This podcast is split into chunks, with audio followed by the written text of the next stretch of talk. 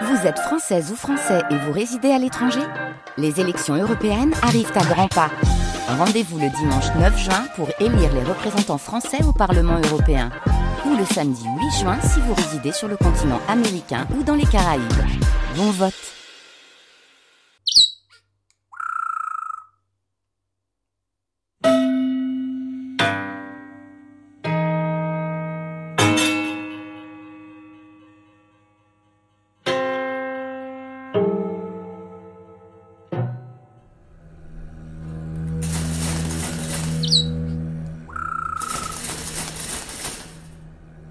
un homme peut être dégueulasse et, dans son écriture arriver à une ampleur poétique. C'est extrêmement troublant.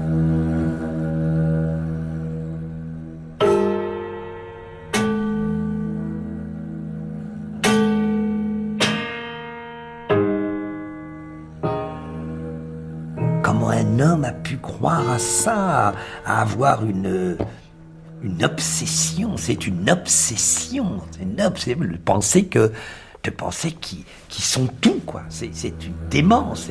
Dans son délire, dans son délire, il croit que le monde est laid à cause qu'il y a l'argent, lui qui était obsédé par l'argent.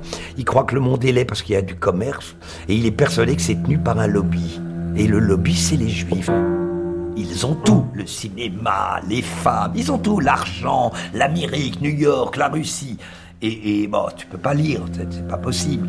Et dans son délire, il faut attaquer ce peuple en 1936 qui va ramener les gens à la guerre. Donc c'est du pur délire. Mais je me suis dit, merde, j'admire un écrivain qui est un cinglé et, qui, est le contraire d'un mec bien. C'est troublant. Mais parce que c'est de la littérature.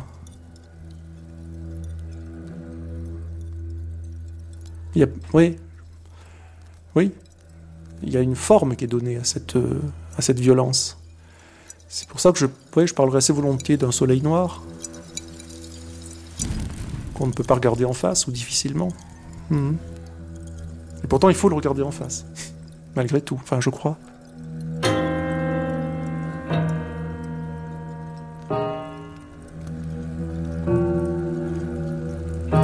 Louis-Ferdinand Céline au fond de la nuit.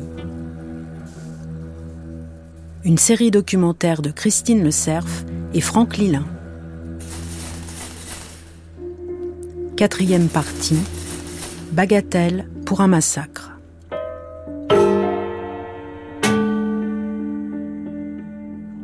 Et on le voit, je veux dire, il y a les photos quand il est jeune, comme ça, où c'est peut-être avant qu'il s'engage dans la Première Guerre mondiale, où il y a ce côté totalement rimbaldien de l'œil, incandescent, prêt à tout prêt à toutes les folies, prêt à toutes, euh, de prêt à, euh, envie de, se brûler, d'être dans cette combustion du monde et de la vie et de l'être. Et après, il y a cette autre photo où il apparaît exactement avec la pure figure du collabo. Denis Lavant c'est-à-dire très bien habillé, bel homme, portant beau, avec un veston, avec un peu ce petit froncement de la narine, comme ça, ce petit mépris qui contient pour moi aussi bien de la misanthropie que, déjà les, la, pointe de, l'antisémitisme, le truc, cette manière de dire, il y a quelque chose qui pue là-dedans, et c'est vraiment ça, c'est symptomatique de ces photos. Et on peut le, déceler chez plein de, des portraits de, cette époque-là. C'est un truc hautain et méprisant avec une sorte, une sorte, de mort comme ça. Des gens, on est la race supérieure un petit peu, quoi. C'est-à-dire, au lieu de rester dans la littérature, il descend dans l'arène sociale. Et c'est là le pire piège pour un écrivain.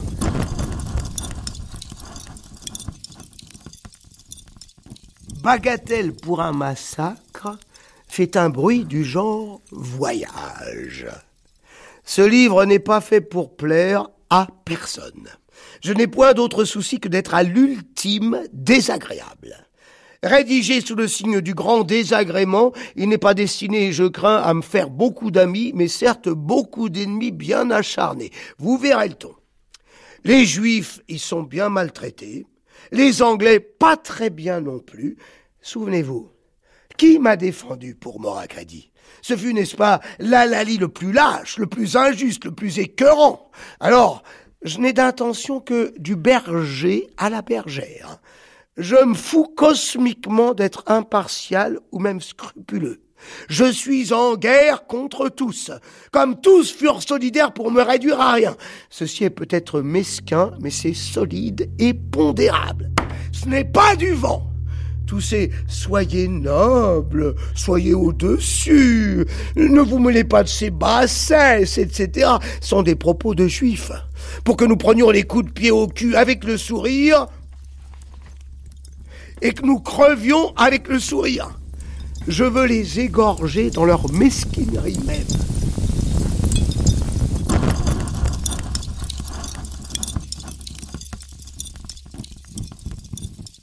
En 1936 d'abord, Céline publie euh, Mort à crédit.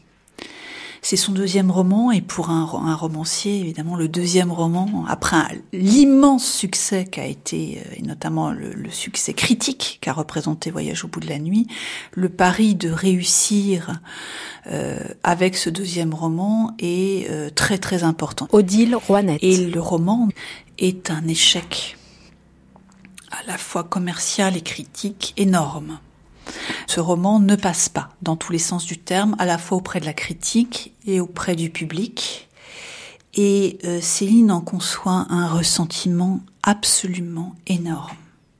C'est pas vraiment un échec, ça pourrait paraître euh, déplacé euh, de parler d'échec mort à crédit.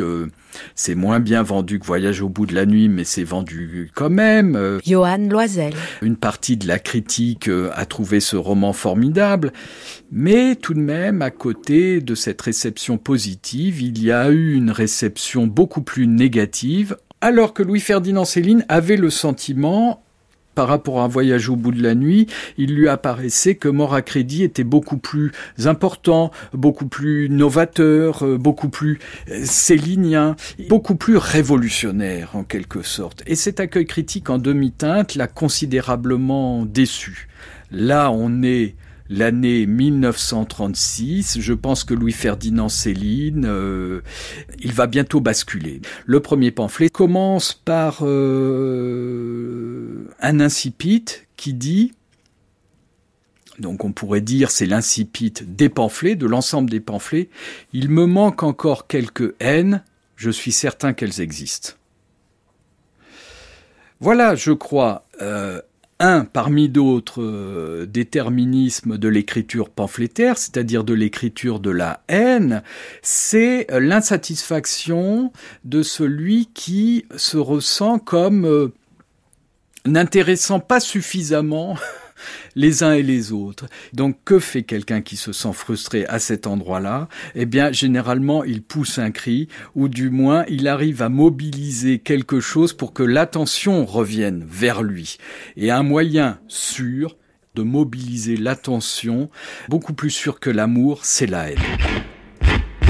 Monsieur Céline nous dégoûte, nous fatigue, qu'ils ont écrit tous un sous-zola sans essor, un pauvre imbécile maniaque de la vulgarité gratuite. Aucune lueur dans cet égout, pas la moindre accalmie, pas la moindre florette poétique. Ce sont les ratés les plus rances qui décrètent le goût du jour. Tous des sales cons, des juifs, tous des ratés, des suçons, des outres. Il se venge, il crève, il cadavérise, pustule. La grande vengeance des impuissants mégalomanes de tous les âges de la décadence. Tout en ombre, bave, toxine, immondice, curé.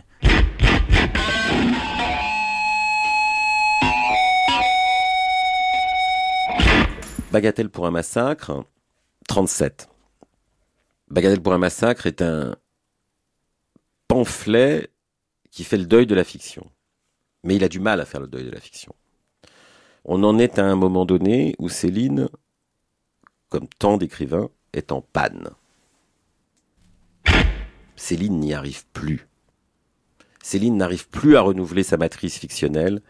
Il a fait le tour de l'avant et de juste après 14-18 et il tourne en rond. Yves Pagès. À mon avis, on est vraiment dans un moment où il hésite, enfin, il n'y arrive plus à faire de la fiction et, et, finalement la fiction est emportée par des pages entières, et, fort nombreuses hélas, qui deviennent univoques, qui perdent donc l'équivocité qui est l'âme de Céline. Céline, ça veut dire plusieurs choses à la fois, tout ce qu'il raconte. Hein. Il y a de la condamnation, euh, euh, du mépris et de la tendresse. Tous les sentiments et les émotions que ça produit sont très très très très très très euh, comment dire bougent, sont, sont ambivalents.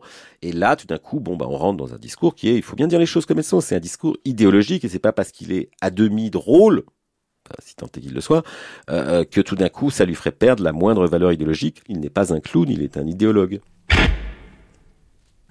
Et il se trouve que par ailleurs, cet échec en fait vient entrer en confluence, enfin vient euh, vient s'ajouter à tout un contexte politique, social extrêmement troublé en France, à la fois la crise économique, l'arrivée beaucoup plus importante euh, qu'auparavant de euh, réfugiés euh, notamment de réfugiés issus de l'Europe de l'Est et notamment de, de, futurs médecins, de médecins qui reviennent en France, qui se échappent ou cherchent à échapper évidemment à ce qui se passe au-delà du Rhin.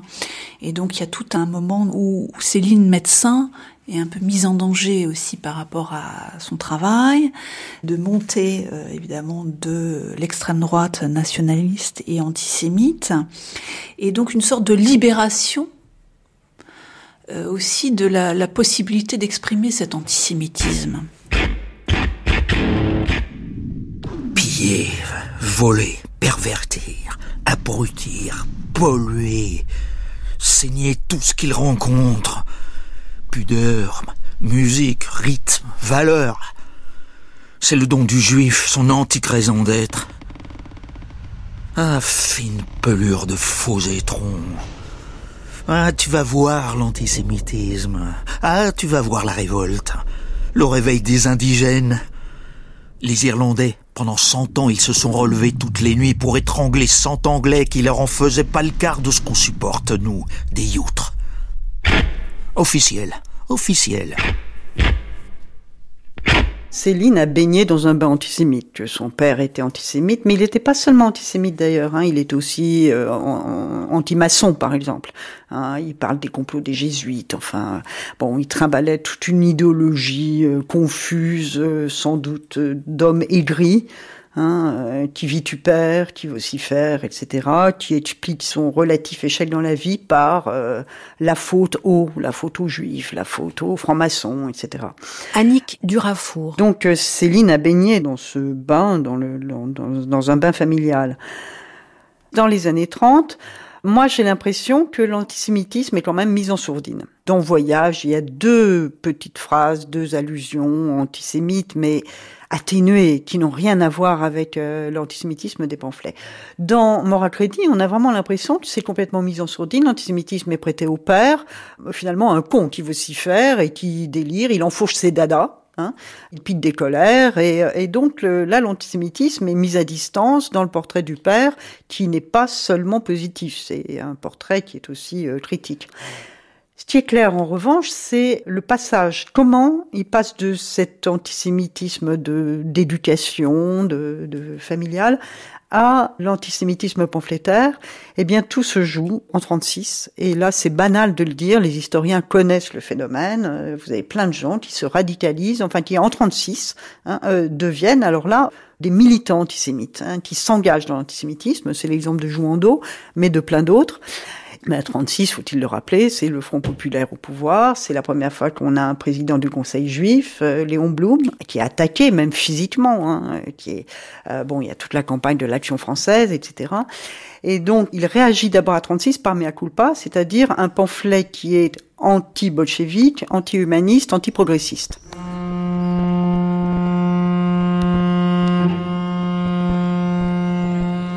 Céline est un écrivain euh, curieux. Il est curieux des gens, il est curieux des modes de vie des uns, des autres, et il est curieux politiquement. François Gibault. Surtout que au milieu des années 30, euh, il est difficile de n'être pas curieux politiquement. Hein. L'Europe vit des événements véritablement tragiques. Hein. Il y a de moins en moins de démocratie, il y a de plus en plus de dictatures, que ce soit des dictatures de gauche comme euh, en Union soviétique ou des dictatures de droite comme en Italie, euh, en Allemagne et bientôt euh, en Espagne. Donc il veut aller voir sur place. Mais il y a beaucoup d'écrivains qui y vont. Hein. Alors ils y vont de manière différente parce que Gide est reçu on, montre à Gilles toutes les belles réalisations. Il a des trains spéciaux, il voyage dans des grosses voitures, il a du tapis rouge pour Gilles. Céline, il va, lui, à ses propres frais. Hein, il va en bateau. Il passe euh, seulement euh, une dizaine de jours à, Leningrad. Hein. Il ne va pas à Moscou. Il va revenir absolument complètement dégoûté. Hein. Il, y a, des lettres même écrites dans lesquelles il, dit le, la banlieue de Paris, c'est le paradis à côté de ce que je vois ici. Et, il va revenir absolument foncièrement anticommuniste. Les soviets, c'est vicieux. Ils connaissent tous les machins, toutes les goupilles, les artifices saladiers. Ils se perdent dans la propagande. Ils essayent de farcir les troncs, de le faire passer au caramel. C'est ça l'infection du système. On joue aux sociétés nouvelles, aux constitutions, aux races libérées.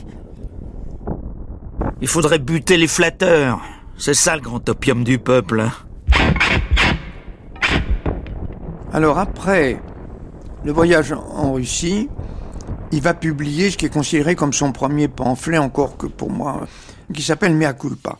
C'est un, un, très court texte, je crois qu'il fait moins de 30 pages, mais très très dense, très très violente dans laquelle il critique le régime bolchevique et j'ai l'impression que en écrivant ce premier pamphlet, Céline euh, a découvert son talent de pamphlétaire parce que le roman c'est une chose, le pamphlet c'est une autre manière d'écrire et que peut-être euh, après après avoir euh, écrit ce premier pamphlet, il s'est dit mais dans le fond je suis doué pour le pamphlet, il va écrire le, suivant. Le succès de Malculpa lui fait penser que ça peut être intéressant de continuer, hein, parce qu'il est très surpris du succès de Mea Culpa, et donc il se lance dans Bagatelle pour un massacre. En même temps, il faut bien dire que euh, 36 s'accompagne d'une vague euh, antisémite forte. Hein, euh, euh il paraît que les pamphlets antisémites pullulent, arrivent dans les rédactions, etc.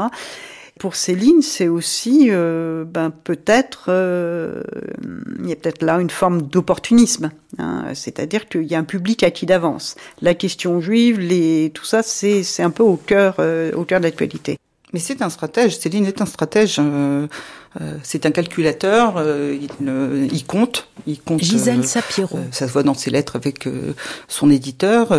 il calcule ses coûts pour occuper la place qu'il souhaite occuper dans le champ littéraire. Il est prêt à faire des, des reconversions. Ça ne veut pas dire qu'il n'est pas sincère dans ses écrits, mais par exemple, son antisémitisme il le met euh, en avant à un moment où c'est un thème porteur. Ça n'apparaît pas avant et il le fait disparaître après la libération.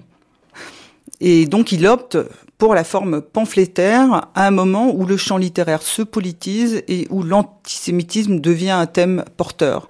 Et c'est un moment où on voit une sorte d'invasion d'écrits euh, euh, antisémites, notamment euh, financés par l'Allemagne nazie. Et donc il est porté par cette vague et il va contribuer à l'alimenter. Alors il est évident que ce qui se passe en Allemagne a des réactions en France dès le départ. C'est-à-dire que dès que euh, Hitler a des succès, Laurent Joly. Euh, bah, vous avez des mouvements qui se disent euh, bah tiens, on devrait s'en inspirer.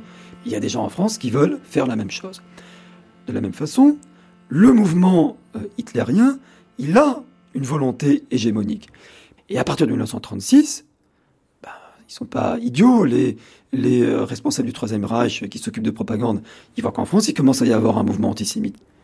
Donc, on cherche à entrer en contact avec des antisémites en France, à partir de 1936. Par exemple, dans les archives de Xavier, Vallat, je vois une lettre du service mondial, après que Xavier Vallat ait attaqué Léon Blum à la Chambre des députés. Je vois que Darket Pellepoix, il est financé par les nazis à partir de 1936. Donc vous avez tout un milieu qui va se développer et avec lesquels Céline va être en contact dès 37 à minima, et qui sont financés par la propagande allemande, qui sont vraiment des agents de propagande au sens propre, c'est-à-dire qu'ils ils sont payés par un État étranger pour faire, pour faire une propagande, même si eux sont sincères, hein, ils s'inscrivent dans l'antisémitisme traditionnel français, euh, eux, ils se réfèrent à Drummond, ils se réfèrent au Marquis de Morès, ils se réfèrent à Gobineau, mais ils profitent de l'argent allemand pour lancer leurs journaux, pour lancer leur mouvement. Alors Céline, effectivement, euh, ici, dans, en écrivant Bagatelle et l'année d'après, euh, en 38, l'école des cadavres, surfe sur l'air du temps un air du temps qui est fondamentalement anti-juif. Pierre-André Taguieff. On voit bien le tournant chez Céline entre son pamphlet de l'automne 1936, Mea culpa, qui est un pamphlet anticommuniste, très clairement anticommuniste, sans connotation anti-juive, et Bagatelle, publié un an après. Intervient le, mythe du complot juif mondial, et le juif, précisément, euh, des pamphlets, c'est le juif à la fois bolchevique, le juif plutocratique, c'est-à-dire capitaliste, le juif de la haute banque, des trusts, etc., le juif conspirateur et le juif corrupteur, notamment corrupteur, alors je dirais non seulement dans le champ de dans le champ social, mais dans le champ culturel. Donc l'idée d'une corruption culturelle euh, par les juifs dans tous les domaines, disons, dans le domaine littéraire, musical, euh, dans le domaine des ballets, puisque Céline voulait faire des ballets et les ballets ont été refusés, donc il accuse les juifs. Donc les juifs sont des corrupteurs. Et en 36, comme vous le savez, le Front populaire vient au pouvoir. Et, euh, et bien sûr, le juif Blum est considéré comme la pointe avancée visible de l'iceberg juif. C'est-à-dire qu'au fond de ce complot juif international qui a pris le pouvoir, qui a permis aux juifs de prendre le pouvoir avec la révolution bolchevique, avec la métaphore du serpent qui entoure le monde, donc euh, et qui euh, est en train de prendre d'assaut la France et de parasiter, et de corrompre et de dominer euh, la nation française. Et là, c'est vraiment la panique. C'est vraiment la panique dans les milieux de droite et d'extrême droite. Le Front populaire, c'était la catastrophe. C'était Blum, c'était le diable. Plutôt Hitler qu'un Blum. Voilà, c'est ça Blum. Donc ça, Blum, socialiste, marxiste, d'origine juive, en plus dandy, ancien dandy, il avait tout pour susciter une haine absolue à droite et à l'extrême droite. Et ça, c'est vraiment, là, vraiment, né ce moment d'un antisémitisme très fort. Et, pour moi, Céline est le pur produit de ça. Je le dis tout franc comme je le pense. Je préférais 12 Hitler plutôt qu'un Blum omnipotent. Hitler encore, je pourrais le comprendre. Tandis que Blum, c'est inutile, ça sera toujours le pire ennemi, la haine à mort absolue. Lui et toute sa clique d'abyssin dans la même brouette. Ces girons, son consistoire. Nous n'avons plus rien à perdre. Les Boches, au moins, c'est des blancs.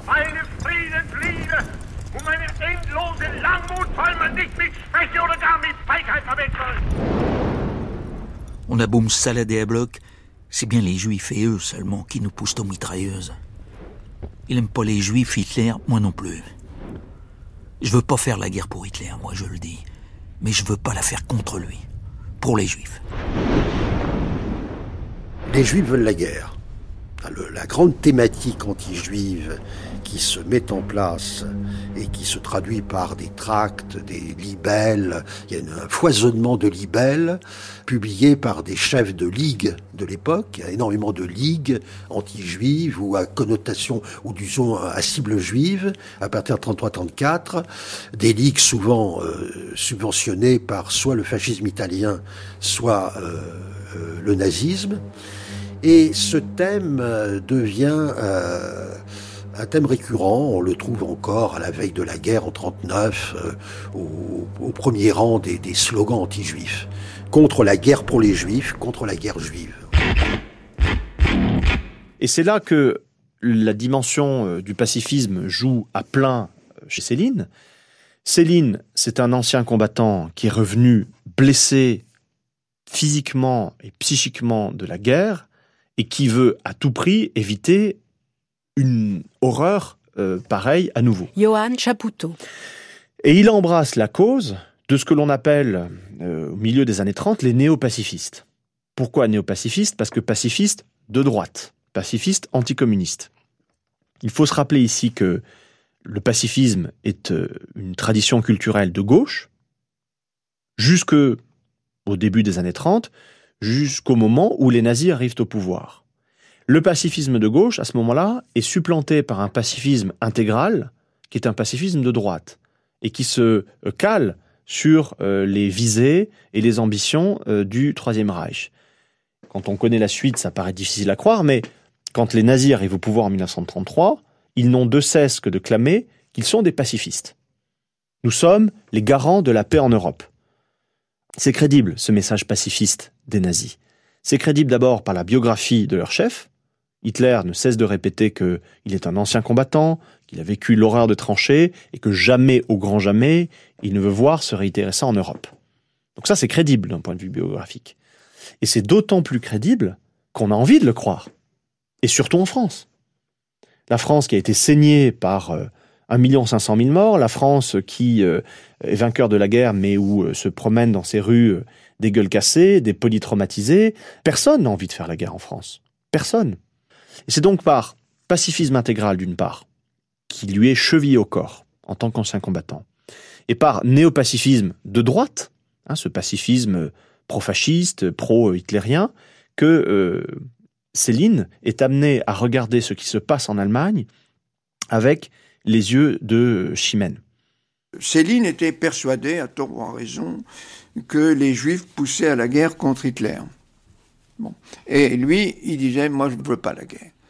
Donc, il est contre les Juifs parce que les Juifs veulent qu'on abatte le régime qui les persécute, qui les a persécutés et qui va continuer de façon encore plus horrible à les persécuter dans les années suivantes. C'est, ça ce, ce qu'a dit Céline, ce qu'il a écrit, et c'est, euh, moi, la seule explication que je trouve à ces pamphlets. Or, les deux pamphlets principaux de Céline ont des titres épouvantables, n'est-ce pas? Bagatelle pour un massacre. Beaucoup de gens, j'ai entendu, je l'ai entendu dire, massacre de qui? Des juifs. Or, c'est pas du tout ça. C'est pas du tout ça. Sur la bande du livre, il y avait écrit pour bien rire dans les tranchées. Hein? Voilà, voilà le, le sens du.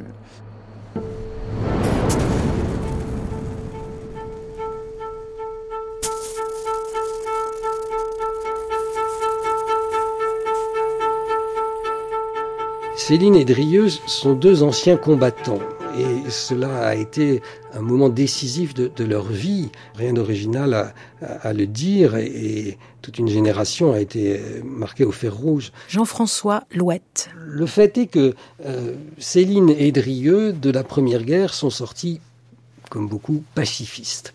Et ça, c'est évidemment une explication de, de, de, de, ce refus absolu d'une autre guerre. Alors, le problème est que ce refus absolu d'une autre guerre, qui, me semble une bonne cause, et même une belle cause, emprunte chez Céline et chez Drieux un mauvais chemin qui est euh, l'antisémitisme. En fonction du thème traditionnel, s'il y a une nouvelle guerre, ce sera la faute des Juifs. Mais il faut bien comprendre que ça n'est pas une obligation. C'est-à-dire que vous avez quelqu'un comme Jean Giono, hein, qui est lui aussi un soldat de la guerre de 14, qui, a passé toute la guerre au front, dans les tranchées, qui a écrit ensuite ce beau livre contre la guerre, Le Grand Troupeau. Il a été pacifiste jusqu'à en être emprisonné euh, euh, au début de la Deuxième Guerre mondiale.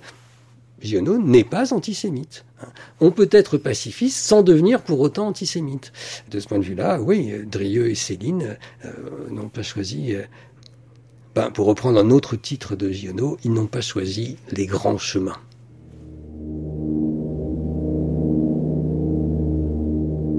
Je pense que l'histoire de la fin des années 30 là, joue un rôle extrêmement important puisque je crois que chez un certain nombre d'écrivains, il est évident que euh, va vers quelque chose de très grave. Bon, on sort du Front populaire, on sort des années 30, qu'on va vers la guerre. Philippe Roussin. C'est à ce moment-là que Bernanos part au Brésil. Il part au Brésil très tôt en disant je ne, je ne veux plus me reconnaître dans ce qui est en train de se passer. C'est le moment où il a, il a, il a rompu avec l'action française euh, de ses débuts. Vous avez donc des gens qui s'exilent comme lui. Vous avez des gens qui sortent complètement de l'histoire euh, et que l'histoire rend fou, c'est Artaud, c'est le même moment, c'est-à-dire Artaud revient du Mexique en 1937 et il rentre à l'asile. Donc il va passer toutes les années de la guerre à l'asile. Donc vous avez la, folie, vous avez le silence, et puis vous avez au contraire donc le cas de Céline qui est quelqu'un qui s'engage, hein, qui s'engage, qui prend parti. Euh, comme euh, jamais il l'avait fait jusqu'à présent. Donc il prend parti, non pas comme un intellectuel, c'est quelqu'un qui va intervenir effectivement par l'écriture euh, avec les pamphlets. Céline, dès l'apparition de, de Bagatelle pour un massacre, il est le héros des antisémites.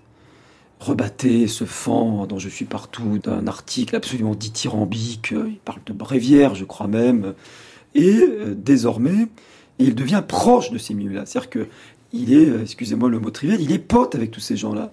Darquet de Pellepoint, qui est le, le chef, on va dire, politique de l'antisémitisme, puisqu'il est conseiller municipal euh, de Paris, donc il a une tribune, c'est le seul activiste antisémite qui a une tribune, et il crée un mouvement antisémite qui s'appelle le Rassemblement anti-juif de France. Henri Robert Petit, Darquet de Pellepoix, Coston, c'est les principaux représentants de l'activisme politique en 36-37 et 38. Vous avez aussi Georges Montandon euh, qui, qui, se rallie euh, à eux. Et tout ce petit monde-là eh ben, se connaît. C'est son univers. C'est son engagement politique. C'est là où il se sent bien. Évidemment, il a, un statut à part parce qu'il est le génie de la littérature. Donc, c'est maître, c'est euh, et, Bagatelle pour un massacre est considéré comme le, chef-d'œuvre de, de ce qui a été produit par ce petit milieu. C'est Léon Daudet qui disait, vous savez, ce livre est un acte et qui aura peut-être un jour de redoutables conséquences.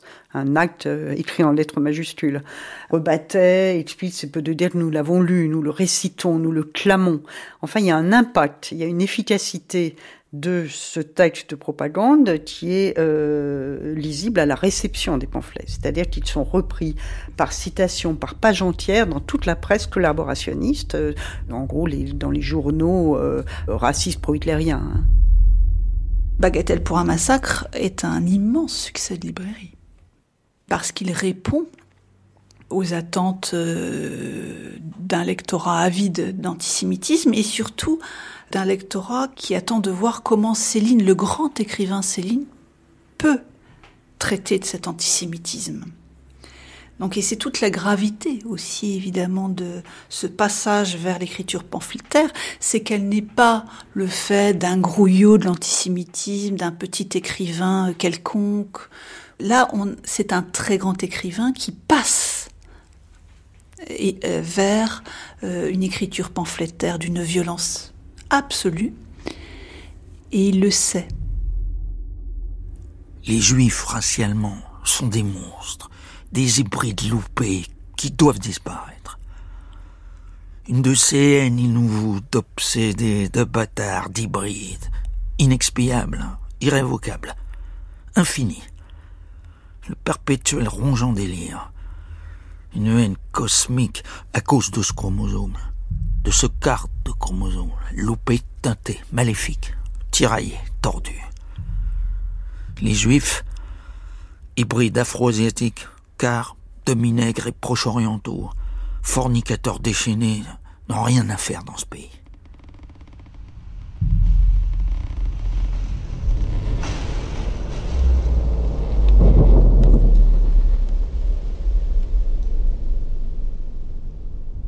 Quand on lit euh, les pamphlets, et on va parler ici d'abord de Bagatelle, qui est le pamphlet euh, stylistiquement euh, le plus abouti, le plus réussi, si on peut employer ce terme, et intellectuellement le plus structuré. On a, à première vue, donc deux impressions. L'impression d'une violence stylistique dans laquelle on retrouve, Céline, et hélas, Céline à son meilleur, hein, à bien des égards. On a également l'impression d'une logorée diarrhéique, parce que c'est de l'excrétion. Dans Bagatelle pour un massacre, il balance sur la feuille toutes ses obsessions, toutes ses angoisses et toutes ses détestations de manière logoréique. Or, derrière la logorée, il y a un logos. C'est-à-dire qu'il y a un discours, il y a une vision du monde assez structurée et assez identifiable. Et euh, cette vision du monde, c'est celle du nazisme. C'est celle du nazisme qu'il épouse pleinement. Et c'est en ça que euh, Bagatelle et les pamphlets sont, sont intéressants, parce que si l'on se souvient bien, tous les débats tournent autour de Céline antisémite et de l'antisémitisme de Céline. Ce qui est vrai, c'est un antisémite. et un antisémite radical. Mais il est bien plus que ça, et bien pire que ça. C'est-à-dire qu'au-delà de l'antisémitisme, c'est clairement un nazi. C'est clairement un nazi. Ce pamphlet, on a pu très, très justement le caractériser comme un long monologue exclamatif. Il n'y a pas de démonstration, il y a une accumulation d'accusations, d'invectives, d'injures, et Céline donne dans ce qu'en rhétorique on appelle la conglobation, c'est-à-dire une accumulation, un mitraillage euh, d'arguments, de thèmes accusatoires, sans queue ni tête, hétéroclites, mais qui vont dans le même sens. Son grand truc esthétique, son grand truc poétique, c'est c'est le tout dire, le franc parler. Le, tout dire est essentiel. Tout dire, ne rien cacher, tout révéler, briser toutes les barrières, toutes les limites, en quelque sorte une sorte de culte de la démesure comme seul accès à la vérité. Et ce tout dire, évidemment, c'est dire l'essentiel sur la source de nos mots, les juifs. Voilà. Donc, euh, les juifs ne sont pas la seule cible, bien sûr, de Bagatelle, mais c'est la cible la plus importante, euh, la cible centrale, et surtout c'est une base de réduction de toutes les autres cibles. C'est pourquoi quand on parle des juifs dans, Bagatelle, il faut toujours ajouter que les juifs sont des juifs attirés, hein, judéo-asiates, judéo-négroïdes, judéo-tartares, euh, et sont des juifs négroïdes, négroïdes juifs. Il y a toujours des alliages, des, hybridations. Euh, il parle d'ailleurs d'hybrides juifs, négro, négro-judaïques, etc. Céline pense le, mal et le principe de la décadence en général en termes de métissage. J'ai le sentiment, en lisant euh, les pamphlets, que la figure du juif lui permet de mettre en cohérence toutes ses peurs, toutes ses angoisses et toutes ses obsessions. C'est en ça que Céline passe de l'antisémitisme au nazisme et, euh, comment dire, euh, radicalise ou porte au paroxysme son antisémitisme par le fait d'épouser la vision du monde nazi.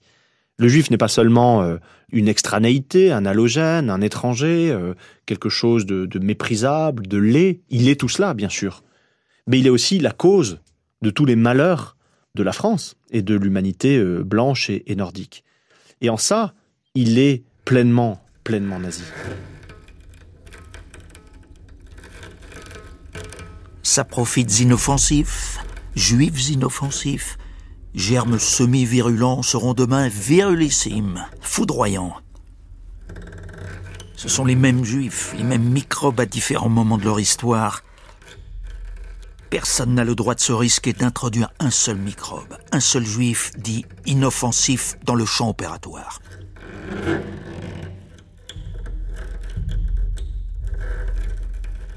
Il bascule dans la vision du monde nazi, il la regarde avec intérêt, avec, euh, avec intérêt intellectuel, intérêt politique, parce qu'il est médecin. il a bien compris que les nazis pensaient la politique, pensaient la réalité humaine et la réalité sociale dans des termes médicaux. Et ça, ça, ça, flatte les médecins. Et ça flatte le médecin en, Céline. Il faut voir qu'en Allemagne, parmi les trois professions les plus nazifiées, hein, les plus euh, participantes à l'idéologie et puis au, parti nazi, vous avez les médecins. Johann Chapoutot. Outre les juristes et les archéologues, vous avez euh, les, les médecins. Et ce n'est pas pour rien parce que les nazis, comment dire, pensent la réalité sociale et politique et pensent leurs objectifs politiques avec des catégories et des termes médicaux.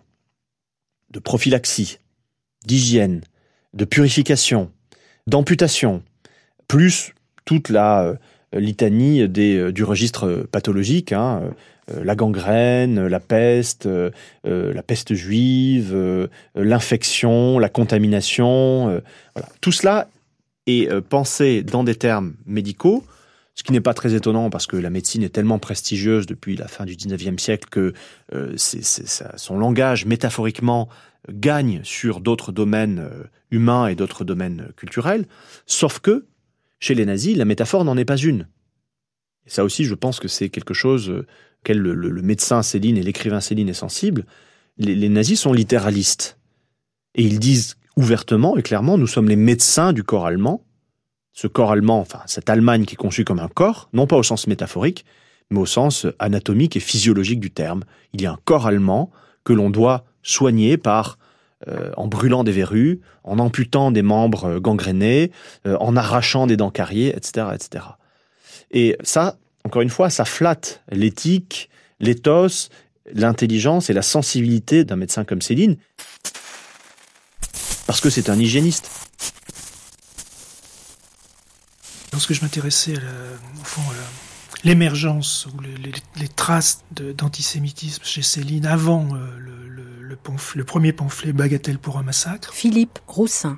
En fait, les premières mentions se trouvent euh, sous forme de, de, petites brèves dès 1936, où en fait, euh, c'est pas du tout un antisémitisme littéraire qui s'exprime là, euh, c'est un antisémitisme médical. C'est-à-dire que euh, on a tout au long des années 30 des mouvements d'étudiants en médecine à Paris comme à Lille, d'étudiants en médecine qui sont très proches de, l'action française. Euh, le, milieu médical est, celui où Action française est le plus présent, le plus représenté, où on trouve le plus grand nombre de, de, de médecins. Et donc euh, c'est un milieu qui lutte euh, contre l'immigration médicale, contre les médecins venus de, Pologne, venus de, Roumanie. Bon. Et donc c'est dans ce cadre-là que Céline, au fond, fait la première fois part de, de, son antisémitisme, donc en rapport avec la profession médicale et non pas du tout avec la profession littéraire. Enfin, il faudrait commencer en fait par parler de la déshumanisation totale, c'est-à-dire que euh, les juifs sont des rats, des bacilles, des microbes. Alors ça, c'est pas anodin du tout. Même jouant d'eau, hein, dans le péril juif, ne va jamais jusque là. Ça, c'est le vocabulaire de Darquier de Pellepoix, c'est le vocabulaire euh, hitlérien. Annick Durafour. La déshumanisation, elle a une fonction. Hein. Goebbels parle de dorifort. Hein. Les juifs, c'est des dorifores dans les champs de patates, etc. Cette déshumanisation, elle a une fonction, c'est qu'elle lève l'interdit du meurtre parce que on ne tue pas un homme, mais on se débarrasse des microbes. Hein. Euh, le chirurgien ne fait pas la distinction dans, euh, entre les microbes dans le champ opératoire. Il faut éliminer tous les microbes, il faut dépunaiser, il faut dératiser. Tout ça, c'est dans Bagatelle, dans l'école des cadavres. Donc déjà, on a un vocabulaire qui est radical, qui est très violent, très violent. Il faut, quand on parle de l'ennemi, quel qu'il soit, en termes de bacilles, de microbes, de rats, de punaises, il faut faire très attention l'heure est grave, c'est dangereux. Bon, par ailleurs, vous avez des formules. Euh, je vous donne quelques exemples. Ça, c'est typique du style célinien, c'est intéressant. C'est un grand succès dans son genre, un pogrom. C'est l'éclosion de quelque chose. Eh bien, dans cette formule qui a l'air d'être une mise à distance, c'est un grand succès dans son genre. Vous attendez quoi? Une exposition, un salon, etc. Ah non, un pogrom. Et derrière le terme presque poétique, l'éclosion de quelque chose, hein, l'éclosion de la vie, l'éclosion d'une fleur, l'éclosion de la haine. Hein. Et donc, dans cette euh, formule, c'est un grand succès dans son genre, un pogrom, l'éclosion de quelque chose. L'air de rien, vous avez l'éloge du pogrom. On filera une telle trouille aux hits qu'ils s'évaporeront de la planète. Même pas besoin de les toucher, on les flambera juste un petit peu, le bout des arpions. Les juifs, on n'en fera qu'une seule torche, et puis un pâle nuage délétère, tellement qu'on sera nous intensifs dans nos fureurs sémitophages. Nous les attirerons dans nos raies, les juifs, pour mieux les vaporiser les francs-maçons voyant comme ça un peu partout les flammes s'élever des synagogues, comprendront ce qu'il leur reste à faire. Ça, c'est le, genre de passage qu'on lit aujourd'hui avec ce qu'on sait. À un moment donné, quand il dit euh, euh, on les envoie aux douches, c'est 1938, quoi. C'est 1938, donc ça n'a pas de sens de penser à autre chose que voilà, qui sont crasseux et qu'il faut les laver. Voilà. On on peut pas inférer de ça une volonté homicide, tout simplement. On peut, on peut inférer une volonté, encore une fois, de d'élimination de la vie publique, de ghettoisation, pourquoi pas, mais pas forcément d'élimination physique.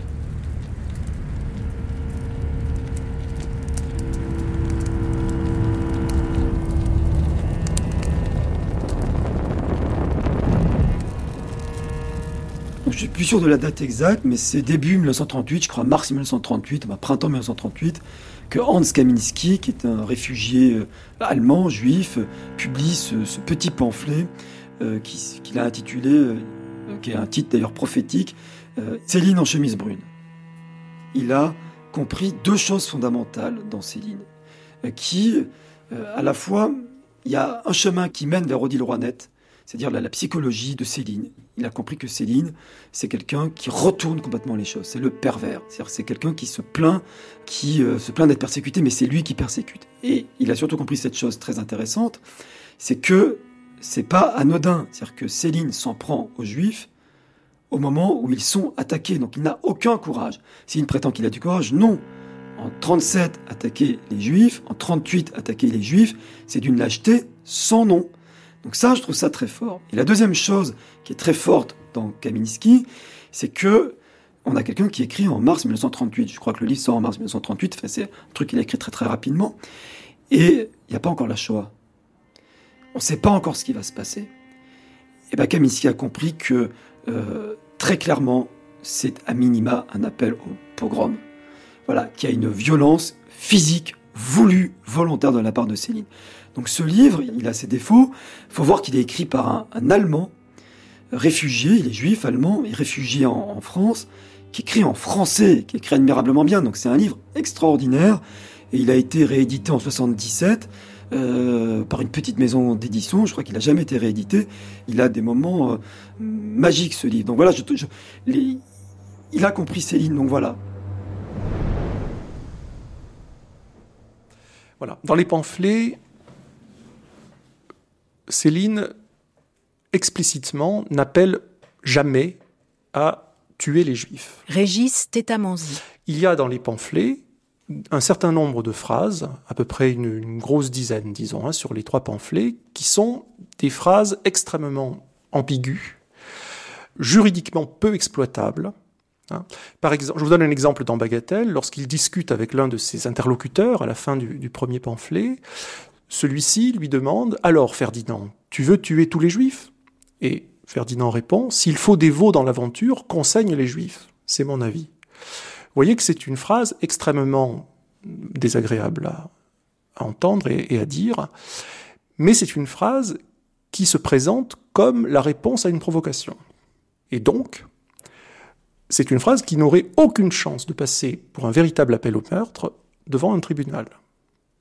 Et la plupart des phrases des pamphlets de Céline ressortissent de cette espèce de rhétorique implicite, hein, où on peut penser que, mais où ça n'est jamais avéré. Et on, a un bon exemple de ça dans la multiplicité des verbes euh, par lesquels Céline entend régler le sort des Juifs. Hein. Il faut s'en débarrasser, il faut les éliminer, il faut les envoyer dans la Lune. D'accord? Bon. Il y a tout autant que ce type de, propos des propositions de Céline dans les pamphlets qui visent non pas à tuer les juifs, mais à les déporter. Hein, solution qui était aussi envisagée par un certain nombre de, régimes et de mouvements d'extrême droite de l'époque. Moi, je pense que, mais mon opinion est subjective, hein, je l'assume, je pense que Céline allait plutôt dans ce sens-là. Et je m'empresse de dire que ça n'est pas bien non plus de vouloir déporter les gens, bien entendu, ça va de soi. Voilà. Mais sur le plan de l'appel au meurtre stricto sensu, je pense qu'on ne peut pas démontrer, euh, d'un point de vue juridique, qu'il y a explicitement volonté d'appel au meurtre. Il est toujours possible d'essayer de trouver des circonstances atteignantes et de dire c'est juste symbolique. Et dans Céline, vous avez évidemment, dans Bagatelle pour un massacre, des appels au meurtre. Vous en avez sous des formes diverses. Ce sont des, appels à une violence radicale quand on dit qu'il faut exterminer un quartier entier. Euh, c'est bien évidemment un appel à la violence physique la plus grande. Donc, c'est insupportable de jouer sur les mots après en disant ah ben non c'est symbolique. C'est bien évidemment un appel à ce que pour régler le problème juif, on use des méthodes les plus radicales.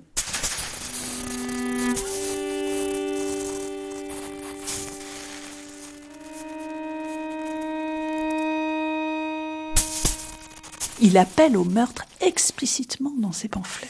Les mots sont là pour euh, pour agir. Hein. Ils ont une valeur performative.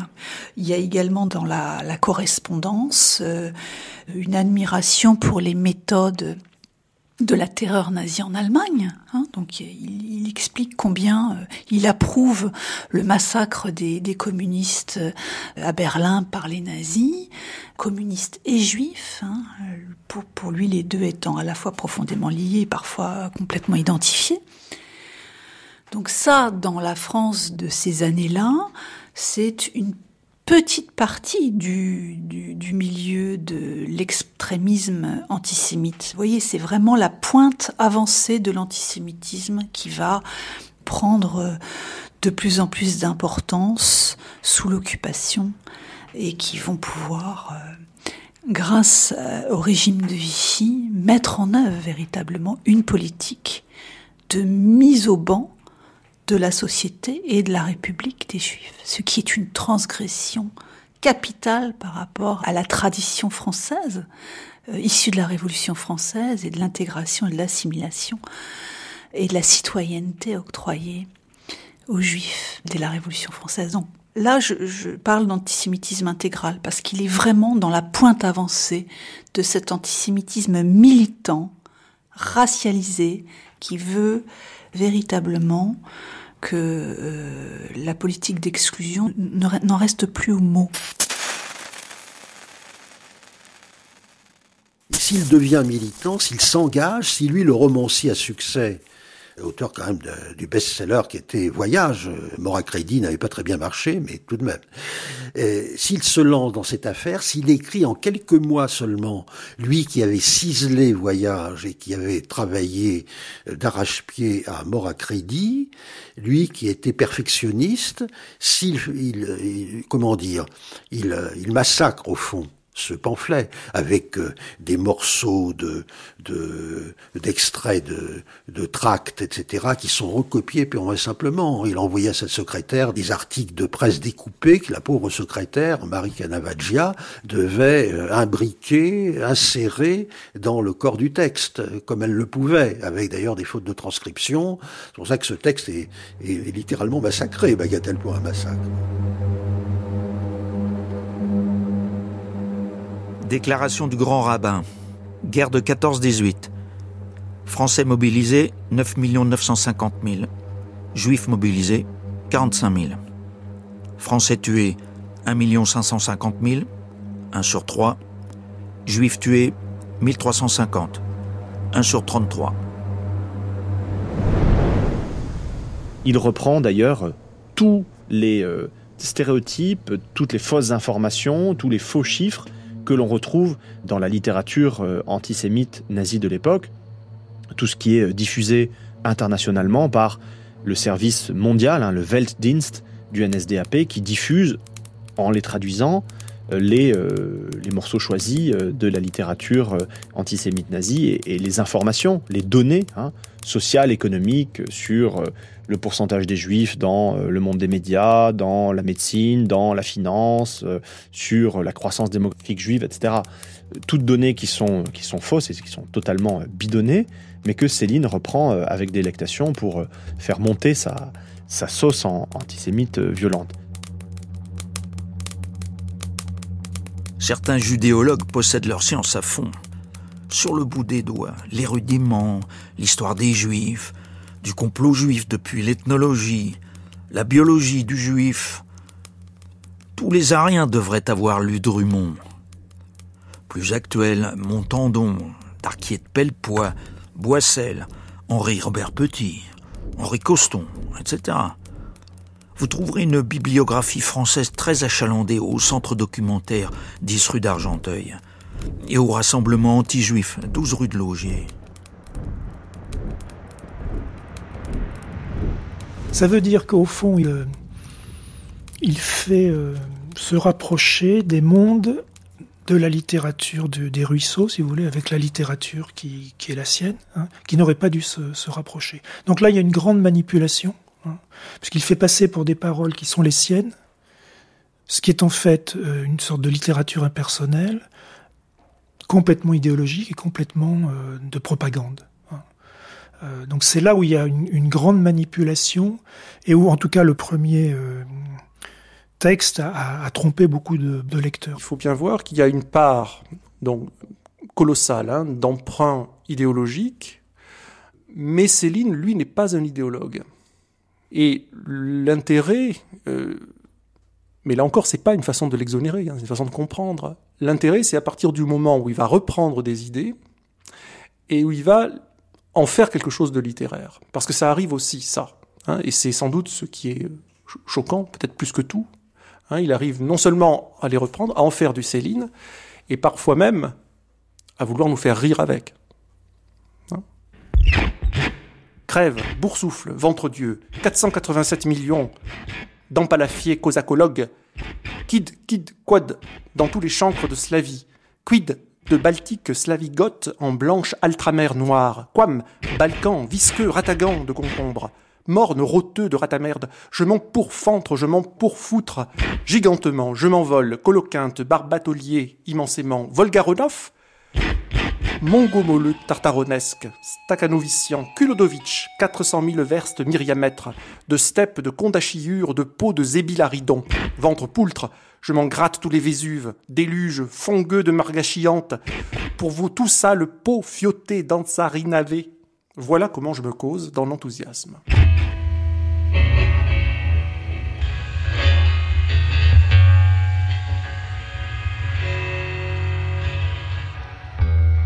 Je voulais quand même découvrir ces fameux pamphlets. Je pensais que j'allais très, très sincèrement que j'allais m'ennuyer. Stéphane Zagdanski. J'allais découvrir un parti de Céline raté, un Céline idéologue, un Céline, euh, un Céline stupide, un Céline crétin, un Céline euh, bas de gamme, un peu comme les, on pourrait le dire de par exemple des passages antisémites euh, chez, chez Voltaire ou chez, ou chez Diderot. Euh, donc ça n'aurait pas été la première fois que j'aurais découvert un, écrivain qui, tout à coup a une baisse de régime dans sa virtuosité littéraire dès qu'il se met à, euh, fulminer contre les juifs. C'est un peu ce à quoi je m'attendais.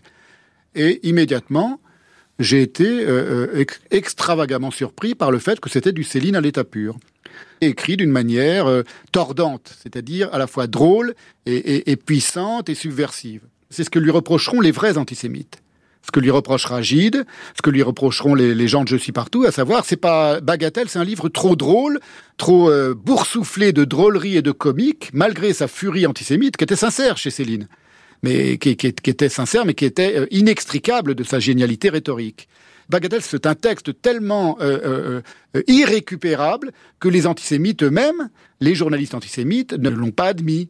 L'originalité des pamphlets n'est pas dans leur antisémitisme contrairement à ce qu'on peut imaginer maintenant. L'originalité des pamphlets, elle est dans le fait que l'antisémitisme euh, se manifeste sur un mode bouffon, sur un mode burlesque et sur un mode délirant. Et ça, c'est unique et ça, c'est nouveau. Cette prose euh, insensée, hein, euh, rageuse, enragée, délirante parfois, qui donne l'impression d'avoir été écrite par un fou, eh bien, en dépit de cette haine débordante, hein, qui est la première chose qu'on voit quand on lit ces textes, il se trouve qu'elle s'exprime quand même comme du Céline.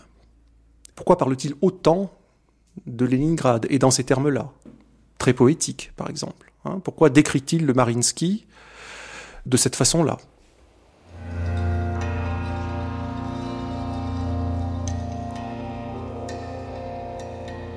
Quel ravissement dans le genre mammouth, la perfection, léger. Du mammouth léger, aérien de grâce, décoré tout de bleu ciel pastel filé d'argent. Autant de balcons, autant de cernes, franges d'azur en corbeille.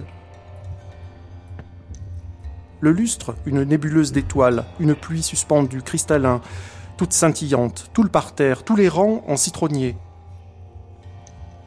Résille de branchages au ton passé, bois tourné, velours sur pastel, un éparpillement de palettes, une poésie dans les sièges. Pour vous convaincre, vous irez peut-être vous-même à Leningrad vérifier.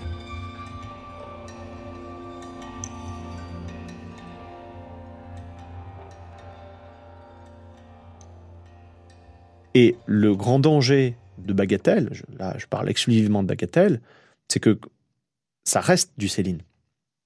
Ça reste euh, stylistiquement quelque chose de délirant, de créatif, et qui euh, correspond aux Céline du voyage et, de mort à crédit. Et c'est ça qui rend euh, Bagatelle particulièrement dangereux. C'est que la littérature nazie, euh, enfin personnellement pour l'avoir beaucoup pratiqué, c'est à tomber d'ennui, c'est mal écrit, c'est ennuyeux, c'est gris. Sauf que là, on a avec Bagatelle pour un massacre une véritable œuvre, œuvre stylistique, sinon littéraire, du moins stylistique sinon artistique, du moins euh, créative du point de vue du style. Cette puissance éruptive, délirante, cette, euh, force d'expression qui signe la patte de Céline. Là, euh, Céline est un nazi, est un nazi dangereux, parce que rend le nazisme d'autant plus jouissif, désirable et intéressant par sa propre facture stylistique.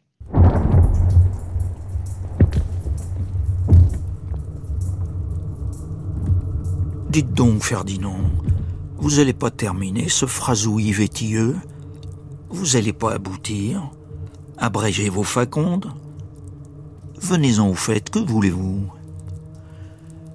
Moi, je veux qu'on fasse une alliance avec l'Allemagne, et tout de suite, pas une petite, précaire, pour rire. Pas du tout. Une vraie alliance solide, colossale. À la vie, à la mort. Voilà comme je cause. Je suis pas en train de cacher mes préférences, mes sentiments. Séparés, hostiles, côte à côte, on sera toujours misérable, toujours les esclaves des provocateurs maçons, les soldats des juifs, les bestiaux des juifs. Ensemble, on commandera l'Europe.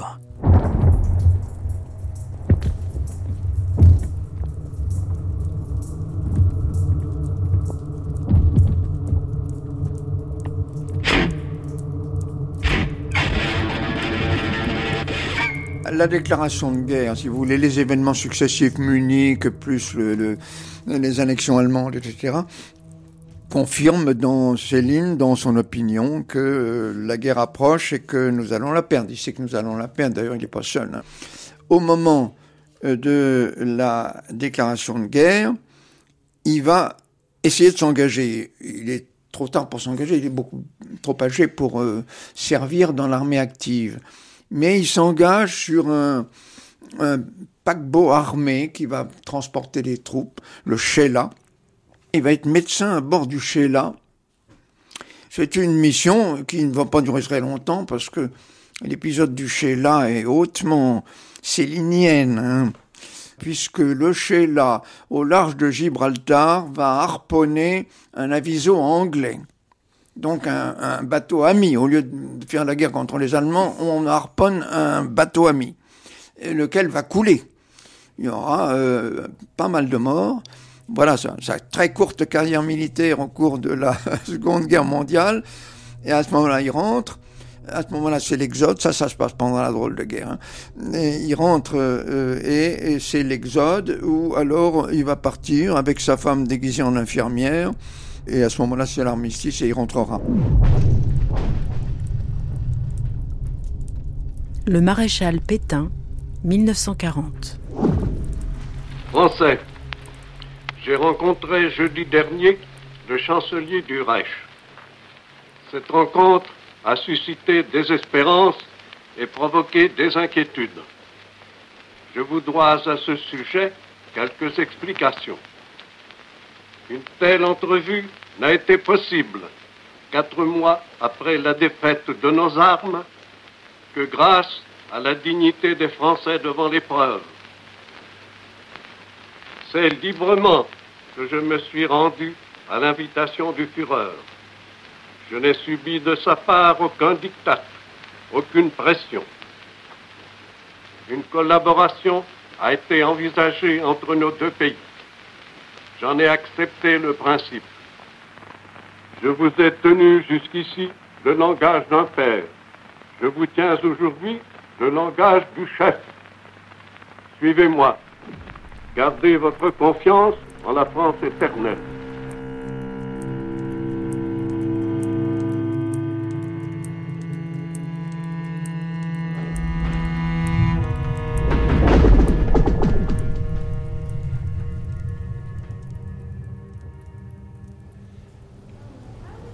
Printemps 1941, après l'exode, après la, débâcle de, juin 40, Céline donc remonte à, à Paris.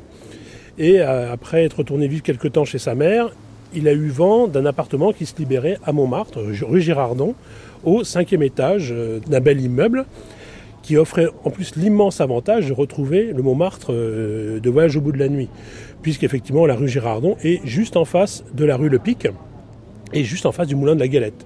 Donc Céline, en 1941, il revient sur les lieux de ses années d'écrivain et il s'installe donc au cinquième étage d'un appartement qui a une vue extraordinaire sur tout le nord de Paris. En plus, il retrouve son ami Marcel Aimé qui habite avenue Junot, donc vraiment la rue, euh, une des rues du Carrefour, et surtout un de ses amis, Jeanne Paul, qui avait son atelier, lui aussi avenue Junot.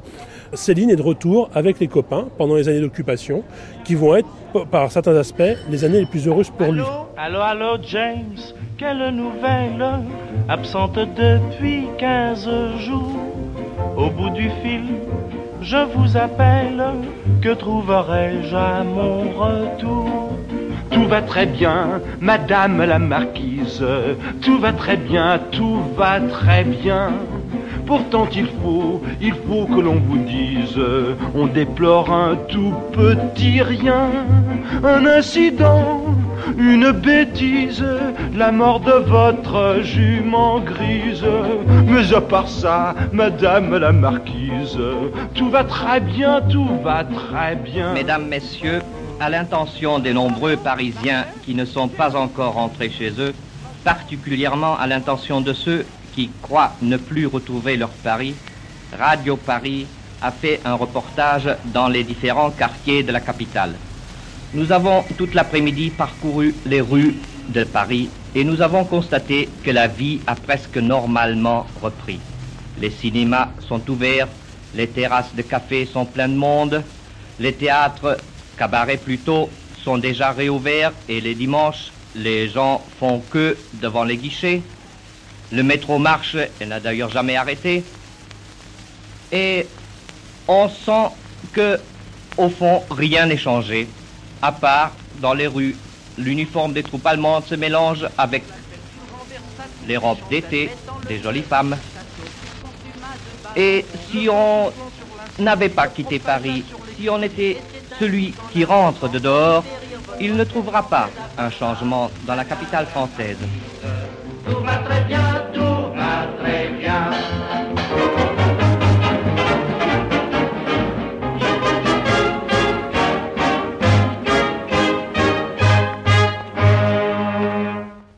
Pendant l'occupation, ce sont ses plus belles années. Il est maintenant médecin-chef, il a plus de hiérarchie au-dessus de lui, il fait un peu ce qu'il veut, euh, toute la presse collaborationniste l'adore. David Alliot. Les Allemands n'ont rien contre lui, au contraire, ils le considèrent un peu comme un, un compagnon de route puisqu'il est antisémite, donc forcément il est de leur côté. Et donc Montmartre, c'est un peu une sorte de bulle aussi dans Paris occupé. C'est un quartier très touristique, les Allemands viennent beaucoup pour se promener euh, dans Montmartre. C'est un quartier qui est très plaisant, qui continue à vivre, hein. les cabarets, euh, les spectacles ne, ne, s'arrêtent pas. C'est le fameux Grosse Paris euh, que les Allemands aiment beaucoup. Donc Céline vit une sorte de petite parenthèse enchantée pendant quatre ans, où finalement tout le monde le souhaite le, le, rencontrer, le connaître. C'est le grand prophète, hein, celui qui a tout prévu, notamment la défaite de juin 40, qui veut redresser la France lui aussi. En plus, il est à Montmartre, dans un très bel appartement avec ses amis. Il y a deux capitales sous l'occupation. Il y a Vichy et Paris. À Vichy, vous avez les collaborateurs partisans de la collaboration d'État, puisque l'État français est à Vichy. Pierre Assouline. Et qui sont parfois des hommes politiques, des ministres, des conseillers, qui gravitent autour de l'hôtel du Parc et des autres hôtels, et qui sont considérés comme pétainistes. Ça, c'est la collaboration d'État. Le collaborationnisme, c'est Paris. C'est-à-dire des journalistes, parfois des écrivains, des artistes, et même parfois des leaders politiques, qui sont à Paris et qui, eux, sont pour une collaboration active avec l'occupant. Alors ça se voit surtout par exemple dans la presse. La presse comme Je suis partout, comme La France au travail, La Gerbe. Tous ces gens qu'on voit partout publient dans des journaux respectables. À commencer par l'un de ceux qui peut paraître le plus anodin, qui est Comédia, hebdomadaire Comédia auquel collaborent de près Sartre et Beauvoir, mais pas Céline. Cet hebdomadaire est très intelligent parce que René Delange, son directeur, euh, publie tous ses écrivains, Giono aussi, tous les autres. Il les publie dans les premières pages, et puis dans les pages de la fin, ce sont des pages à la gloire des lettres allemandes, mais pas n'importe lesquelles, à la gloire des voyages franco-allemands à Berlin et ailleurs, des voyages de propagande. Donc c'est de la collaboration intellectuelle soft. C'est très bien fait, mais ça participe de la collaboration. Céline n'écrit pas dans ses journaux, mais à, six ou sept reprises, il va envoyer des lettres à des journaux de la collaboration pure et dure, comme Je suis partout et d'autres, qui vont les publier comme c'était des articles, ça, ça revient au même, dans lesquels évidemment il est très, très violent.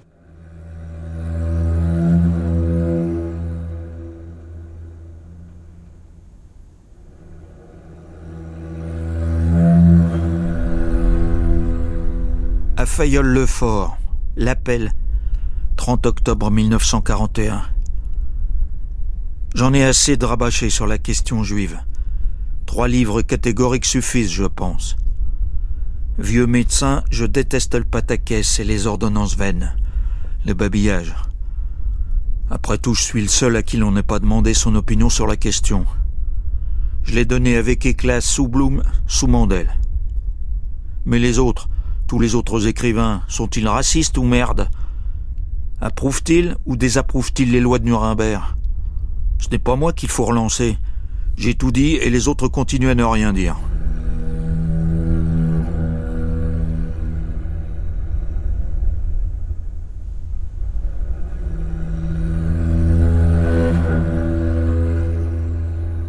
Pour moi, Céline, s'il prépare quelque chose, il prépare la collaboration. Ou plutôt, il prépare le collaborationnisme. C'est-à-dire ces euh, euh, milieux d'acteurs politiques, des journaux, des mouvements, qui veulent aller plus loin. Donc en gros, qui font pression sur Vichy pour que Vichy aille plus loin. Céline, il s'inscrit là-dedans. Il s'inscrit du côté de ces gens qui veulent qu'on aille plus loin. Vichy est trop mou, même si Céline a de bons rapports avec le premier commissaire général question juive, Xavier qui est vraiment un pur pétainiste. Pour autant, il se situe dans ce milieu-là.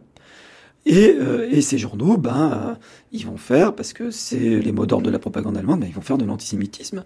Ils vont faire de l'antisémitisme et ils vont, euh, à partir de 1941, quand l'Union soviétique va être en guerre contre l'Allemagne, ben, propagande anticommuniste très forte. Voilà, Céline, il s'inscrit dans ce milieu-là qui n'est qu'un redéploiement de ces mouvements antisémites dont je vous parlais des années 30. C'est les mêmes gens. C'est-à-dire que son copain Henri-Robert Petit, qu'il connaît depuis 1937, et qui était avec Darkit Pelpol, un des fondateurs du comité anti-juif, puis ensuite du Rassemblement anti-juif français, il se retrouve à la tête d'un hebdomadaire qui s'appelle Au pilori en 1940. Donc euh, voilà, donc forcément Céline, eh ben, il, va, il va travailler avec ces gens-là, et il va euh, euh, publier des lettres dans, dans, dans ces journaux-là. Il ne répond pas à la demande de la presse, où il y répond de manière sporadique et sous une forme particulière qui est la forme des lettres. C'est un genre euh, qui permet de circonscrire son propos à une opinion personnelle et lui permet de dire que euh, la presse a rendu public un document privé, ce qui va euh, ressortir au moment de son procès. C'est quelqu'un qui est tout le temps dans la stratégie, Céline. Pourquoi il fait ça? Parce qu'il ne veut pas écrire des articles. Anne Simonin. Il ne veut pas écrire d'articles, non pas parce qu'il n'est pas de sujet pour le faire, mais parce qu'il ne veut pas du tout qu'on l'assimile à un journaliste. Et il ne veut pas qu'on puisse dire qu'il a été payé. Et une partie de sa fureur contre Sartre, quand il dit euh, Céline était stipendiée, en gros était payée par les Allemands, c'est que, et ça c'est vrai, euh, Céline n'a jamais été directement payée par les Allemands. Il n'a jamais été directement payé par les Allemands, il a toujours été payé de façon indirecte par les Allemands, puisqu'il obtenait des tonnes de papier, alors que le papier était euh, une des denrées les plus rationnées dans l'édition, lui permettant d'avoir des tirages, et on pense, on estime en gros entre 170 000 et 200 000 exemplaires les tirages de Céline, toute œuvre confondue, entre donc 1940 et 1944. Mais il n'a effectivement jamais été payé en tant que journaliste par la presse de euh, l'occupation, la presse de la collaboration, qui avait la réputation de payer extrêmement cher. Monsieur Maurice de Seré, directeur politique du journal Au Pilori. Que le bolchevisme soit une création purement juive, cela ne fait aucun doute. Voilà le sort qu'évitent à l'Europe les armées qui combattent à l'Est en de gigantesques batailles, qui forgent en ce moment la plus fantastique et la plus belle épopée que le monde ait connue. Nos légionnaires y acquièrent leur part de gloire en trop petit nombre, certes, mais avec un courage, une abnégation, un héroïsme qui ne le cèdent en rien à ceux de leurs frères d'armes. Mais que l'on ne s'illusionne pas, le danger demeure très grand. Il n'est pas encore entièrement conjuré. Aussi, Français, unissons-nous plus que jamais contre le communisme et la judéo-maçonnerie. Combattons ces éléments de mort de toutes les façons. Notre journal au pilori s'y emploiera de la manière que l'on sait, mesurant son activité et sa violence à la force de ses ennemis. Et nous convions tous ceux qui pensent comme nous à prendre patience et à attendre le moment où, passant de la parole aux actes, l'action brutale et définitive nous permettra d'exterminer la vermine et à jeter notre pays au fond du gouffre et continuer à ronger son corps mutilé.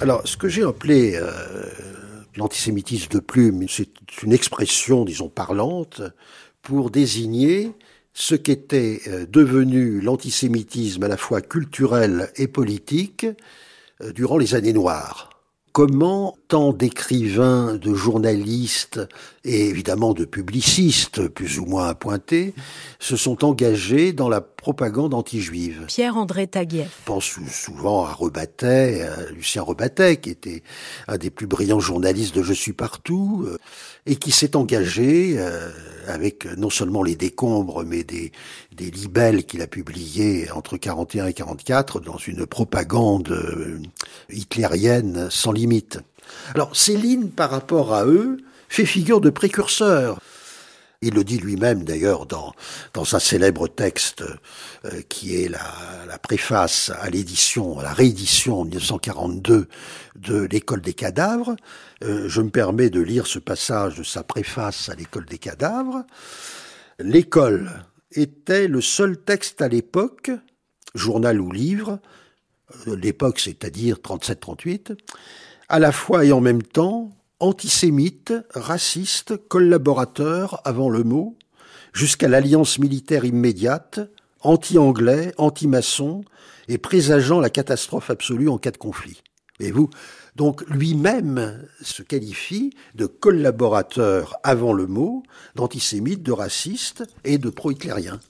Euh, on ne peut pas faire mieux il est, dans les années d'occupation, euh, adoubé par euh, la critique qui se veut fasciste.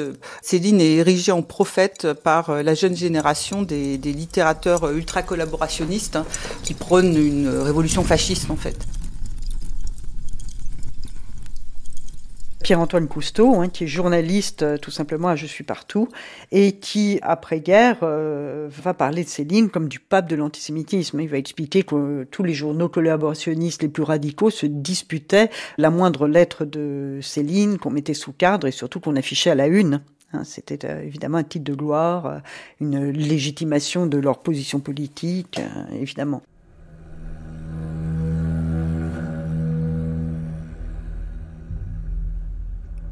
Au docteur Cadvel, directeur de la santé à Paris. 5 novembre 1940. Mon cher directeur, vous le savez sans doute, j'avais jeté mon humble dévolu sur le poste de médecin du dispensaire de Beson, Seine-et-Oise, actuellement occupé par un nègre haïtien et sa femme ce nègre étranger doit normalement être renvoyé en Haïti, d'après les nouvelles lois en vigueur. Ayant fait les visites d'usage, posé ma candidature, le maire actuel et le directeur de Sénéoise se déclarèrent parfaitement d'accord. Puis le maire semble être passé. Soudain, Rien ne va plus. Louis-Ferdinand Détouche.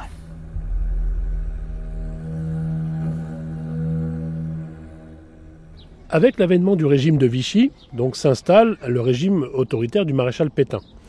Une des premières décisions du régime de Vichy, nous sommes en juillet 1940, donc quelques semaines après l'installation du régime, c'est de voter l'interdiction euh, pour les médecins étrangers de pratiquer la médecine.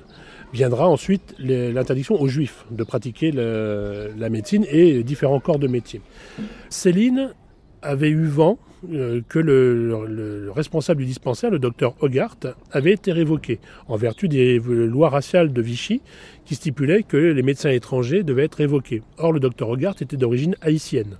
Et donc, il avait été révoqué par euh, la, mairie de, de, Beson et il cherchait un médecin pour le remplacer. Céline va faire jouer ses relations pour obtenir le poste. Pas toujours avec finesse, effectivement, on a retrouvé euh, la correspondance dans laquelle il dit euh, il y a un nègre haïtien, etc., ou un, juif à le poste, parce que Hogarth n'était absolument pas juif. Et il va obtenir le poste, mais il n'a jamais intrigué contre Hogarth. Hogarth était déjà révoqué à l'époque. Ça, c'est ce que disent en général les Céliniens, c'est quand Céline arrive, la place était vide le docteur Hogarth euh, avait été euh, licencié. Or, il faut ces lettres de dénonciation qui informent euh, le, maire de Beson pour chasser le docteur Hogarth, pour le licencier. Et donc, il le dénonce en deux temps. Il envoie d'abord une lettre à Frédéric Impétaz, qui dirige la mairie de Beson. C'est le, le président de la délégation spéciale vichysois, enfin nommé par Vichy et il dénonce le docteur Hogarth comme médecin juif étranger non naturalisé.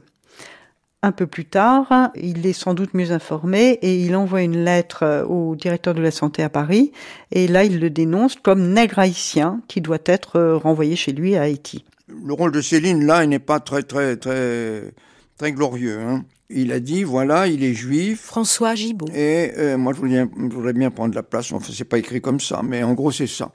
Et effectivement, le docteur Hogarth a été euh, non pas arrêté, bien sûr.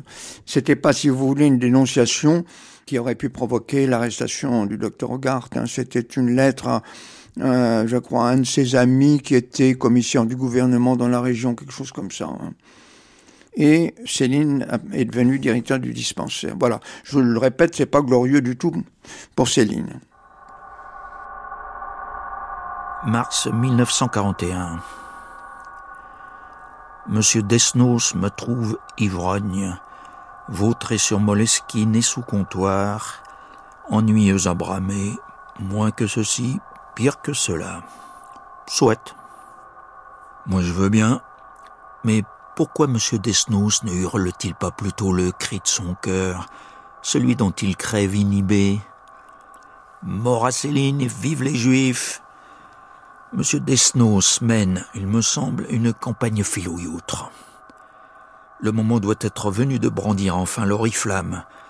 Tout est propice. Que s'engage-t-il, s'empêtre-t-il dans ce laborieux charabia? Mieux encore, que ne publie-t-il, monsieur Desnos, sa photo grandeur nature, face et profil, à la fin de tous ses articles? La nature signe toutes ses œuvres, Desnos, ça ne veut rien dire.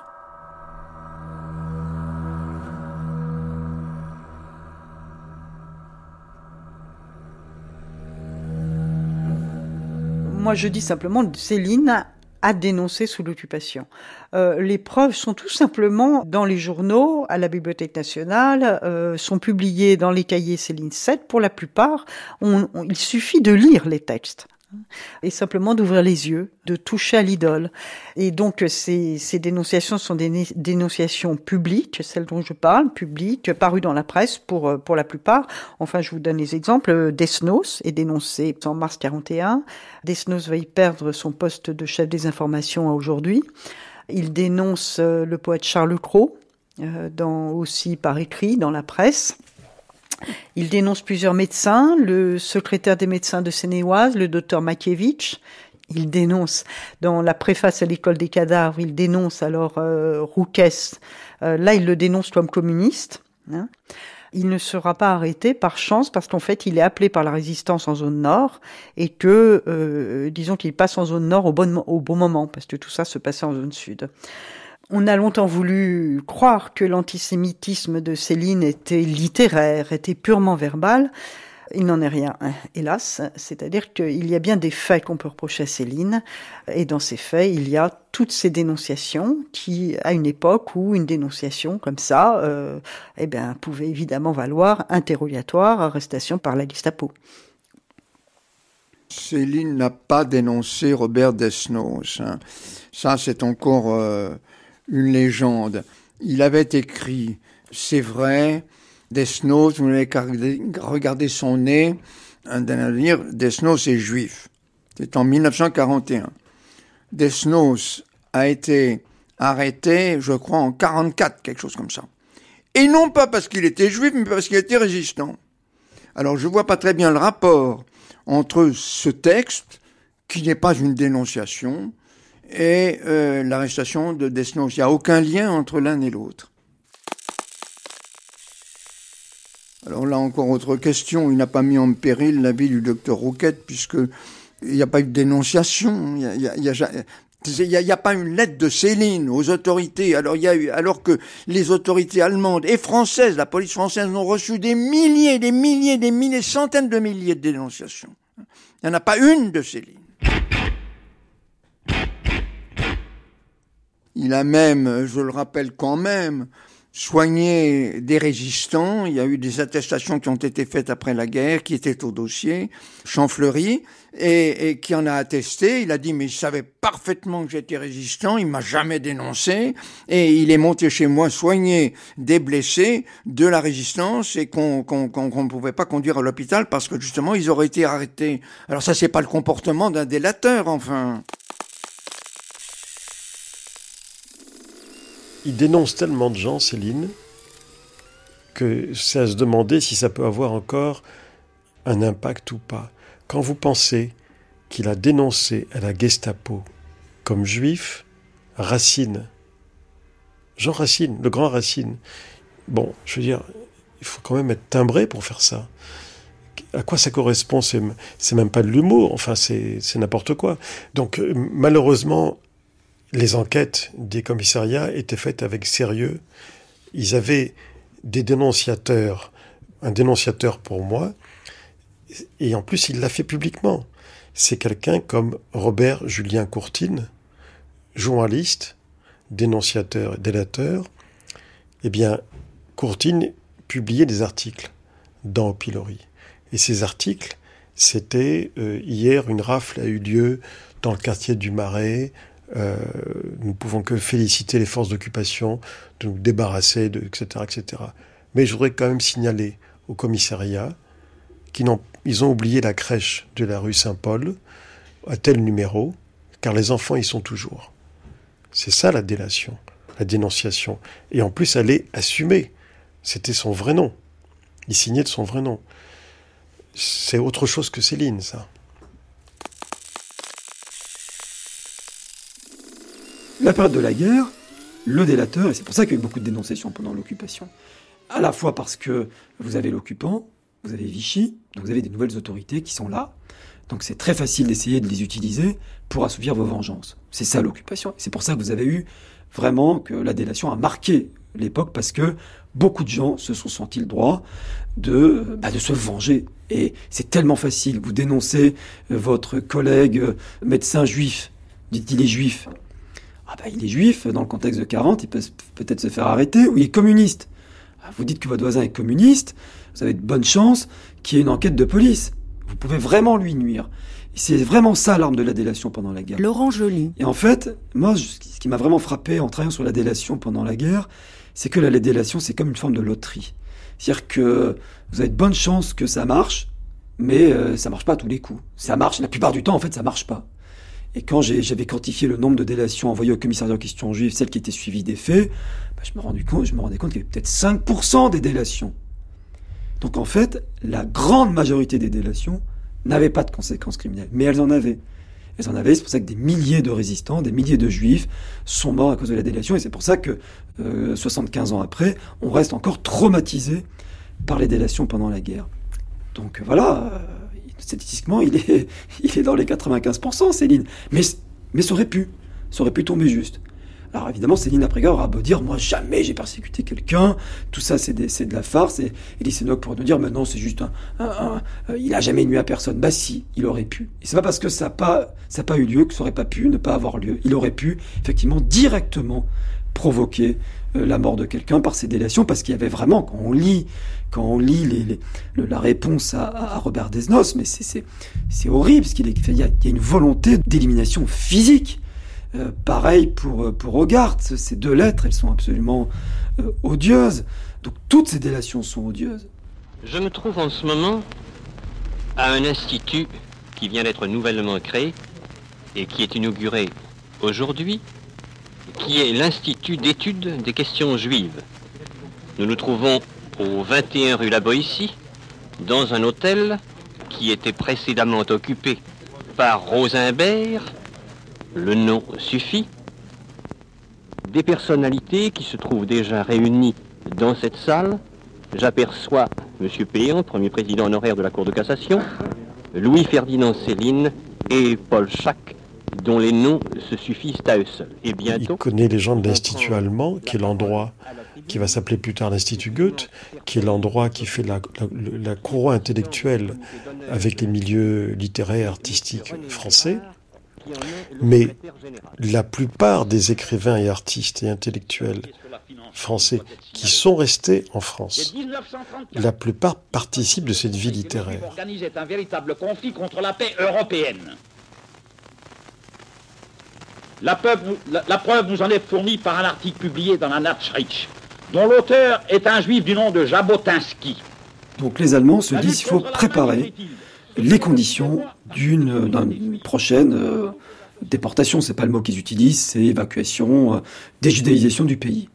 Donc ils vont demander à Vichy d'aller plus loin. Pour l'instant, il y a un statut des Juifs, il y a euh, la spoliation qui a commencé, mais il faut aller plus loin. Donc le représentant des affaires juives de la Gestapo, qui s'appelle Theodor Nadaker, il fait un plan. Ce plan consiste à créer un office central juif. Et donc, Vichy, par une loi du 29 mars 1941, crée le commissariat général aux questions juives. Alors les Allemands, entre eux, se disent, bon, il faudrait qu'il y ait un titulaire de cette administration, de ce, ce, grand ministère, qui soit un homme pour nous. Donc ils font des listes, et puis Céline fait partie de ces noms évoqués. Alors il y en a d'autres. Il y a Jacques Delédin, il y a euh, Montandon, il y a Marcel Bucard, il y a comme ça un certain nombre de collabos de haut rang, de personnalités de haut rang, euh, soit qu'ils soient comme Céline, écrivain prestigieux, soit comme Montandon, soi-disant un grand professeur. Voilà, donc vous voyez que Céline est dans la shortlist euh, voulue par les Allemands. Il y a une question, moi, que je me suis reposée, c'est a-t-il vraiment été agent de la Gestapo? Enfin, agent de la police allemande.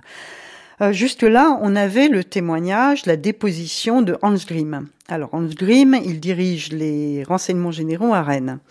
Et il déclare devant le tribunal de Leipzig en 1949 que Céline est venu le voir, euh, qu'il a obtenu un laissez-passer pour la zone interdite grâce à une recommandation de Knorren et qu'il effectuait à Saint-Malo des missions pour la Gestapo. Hmm, tout ça sans doute entre 42 et 43. Bon, Jusque-là, on avait un témoignage et donc euh, simplement, depuis décembre 2015, les archives Knorren ont été ouvertes à la Bibliothèque nationale. Knorren, c'est tout simplement le chef de la police allemande euh, en France hein, pendant l'occupation. Et c'est là qu'on découvre que euh, Knorren est interrogé euh, euh, d'abord par la DST et ensuite il est entendu par les renseignements généraux. 46-47. À la suite de ces auditions, les renseignements généraux dressent une liste de 45 agents de l'ennemi, hein, français, parmi lesquels, alors à côté de Dartier de Pellepoix, à côté de Montandon, on trouve Céline. Il a même droit à deux entrées, Céline et puis Détouche. Hein. Donc euh, Céline, écrivain, je cite textuellement, agent du SD, réfugié au Danemark. Donc là, on a euh, deux témoignages, l'un du chef de la police allemande, l'autre qui dirige les renseignements généraux à Rennes, deux témoignages qui se recoupent évidemment complètement et à deux périodes différentes. Élément supplémentaire qui, à mes yeux, corrobore le double témoignage de Hans Grimm et puis euh, de Knorren, c'était évidemment euh, le témoignage de Hans Bickler. Bickler, c'est même un ami de Céline. Alors lui, il dirige le bureau 6 et il est chargé des renseignements politiques pour l'Europe occidentale.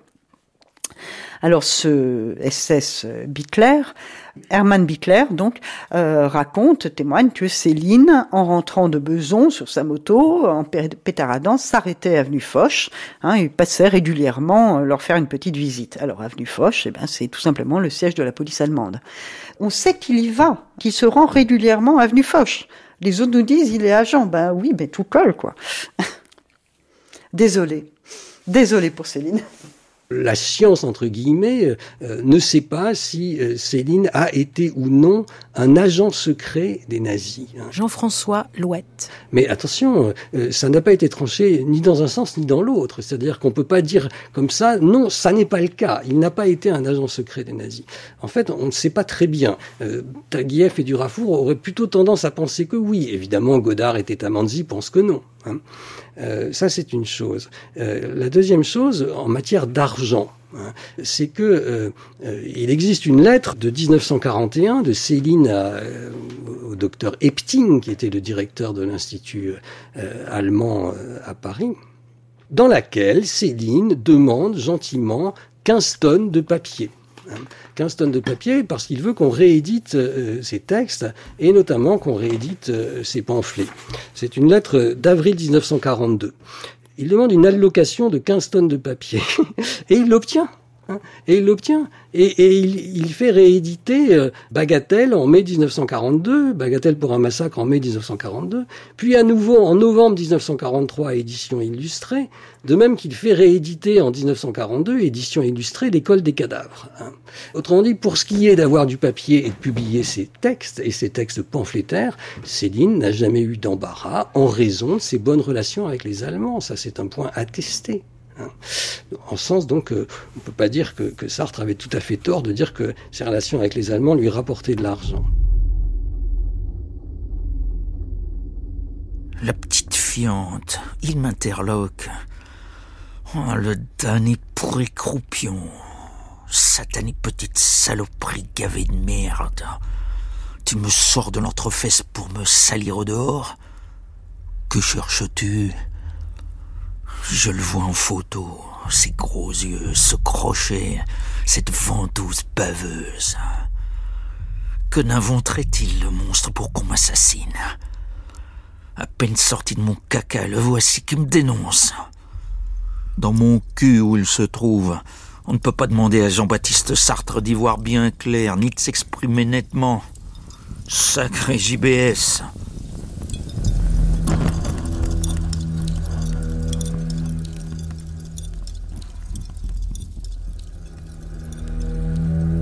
À l'agité du bocal, c'est un, des petits textes pamphlétaires de Céline où euh, apparaît euh, clairement euh, la colère du pamphlétaire. Hein. Le pamphlétaire est un homme en colère et même enragé. Hein. C'est plus que de la colère, c'est de la rage. Il y a deux ou trois choses qui me frappent dans, dans ce texte. La première, c'est que Céline se pose en victime. Hein, il se pose en victime d'un dénonciateur. Et euh, ça, ça, ce sera sa posture absolument constante dans tous les pamphlets. Dit, c'est pas un traitement particulièrement réservé à Sartre, c'est un traitement par lequel Céline cherche à se préserver lui-même. Euh, au lieu d'être le méchant, celui qui a écrit des pamphlets ignobles, euh, il pose à la pauvre brebis qu'on cherche à égorger. Hein. Et ça a quelque chose, il faut bien dire, d'indécent. Il est sûr aussi que dans l'invité du bocal, on, voit se, déployer quelque chose qui s'appelle euh, la veine scatologique, si on veut parler en, termes polis, et qui s'appelle, en termes psychologiques, la haine.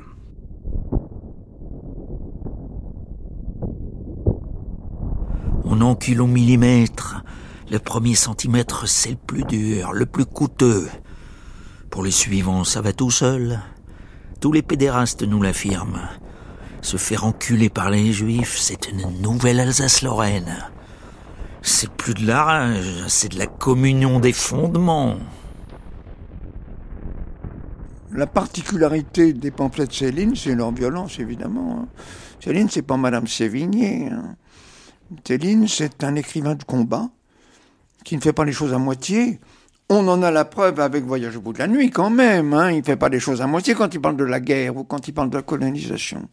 Donc il se lance avec euh, son talent propre, avec euh, sa violence propre, sa, haine euh, et, ses excès. Hein. Voilà, c'est Céline, c'est pas Gide. Hein. Il y a deux, deux grandes obsessions pour moi chez Céline.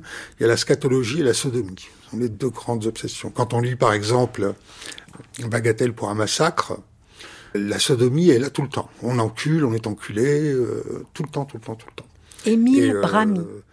Pour Céline, effectivement, la défécation est quelque chose de très important. Il écrit d'ailleurs, très exactement, ne chie pas droit qui veut. Par ailleurs, à un moment, il parle de l'écrivain et il dit ce type assis à sa table comme quelqu'un en train de chier. Donc pour lui, effectivement, euh, la littérature, c'est de l'ordre de l'excrémentiel. C'est quelque chose qui sort, qui doit être nauséabond d'ailleurs. Dans un autre domaine, mais très voisin, quand on lui euh, demandait euh, s'il relisait ses livres, il a répondu relire ses livres, c'est comme ravaler son vomi c'est un médecin, il ne faut pas oublier que c'est un médecin, c'est un praticien. Il se comparait beaucoup à Rabelais parce qu'il disait, comme Rabelais, j'ai la crudité vraie. Donc lui, c'est pas qu'il a peur, c'est pas qu'il cherche à se dissimuler la putréfaction euh, à l'œuvre chez les êtres, c'est que au contraire, il en est euh, parfaitement conscient et qu'il veut la révéler. Et pour la révéler, il va falloir abandonner toute vanité. Stéphane Zagdanski. Et pour cela, il va, ce, ce que lui va appeler, c'est une métaphore, il va recouvrir son jeu de merde. C'est une allusion à la fois à la vulgarité, à la pseudo-vulgarité, à l'apparente vulgarité de son, de son style, et à l'idée que son image, l'image qu'on peut avoir de lui, ne l'intéresse pas. Il se conçoit comme étant celui qui chie, au sens où il fait chier tout le monde, il conchit tout le monde, il emmerde le monde, le monde avec un grand M, et l'autre conception qui est tout à fait euh, euh, unique, c'est que pour lui, cette manière de chier, de chier verbalement, sur la langue, contre la langue, ça va en révéler toutes les articulations et ça va en révéler toute la fausseté.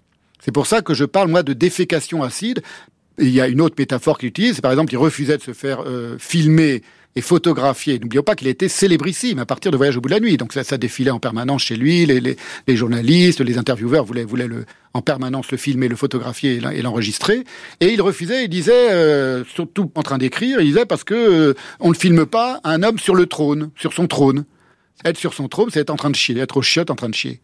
Voilà. Et en même temps, on est sur un trône parce qu'on s'imagine qu'on est un roi.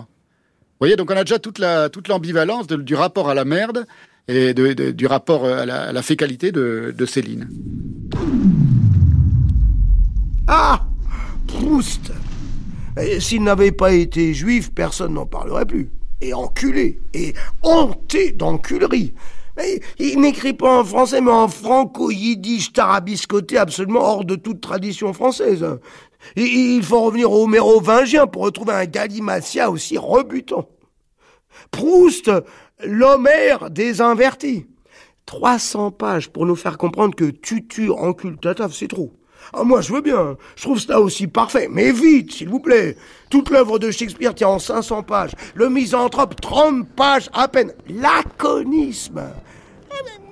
Il m'agace avec son pic-poule, cette façon tarabiscotée, euh, latine, allemande, judaïque, celle de Claudel aussi. Euh, ces phrases qui se mordent la queue après d'infinis tortillages, tout cela pue l'impuissance.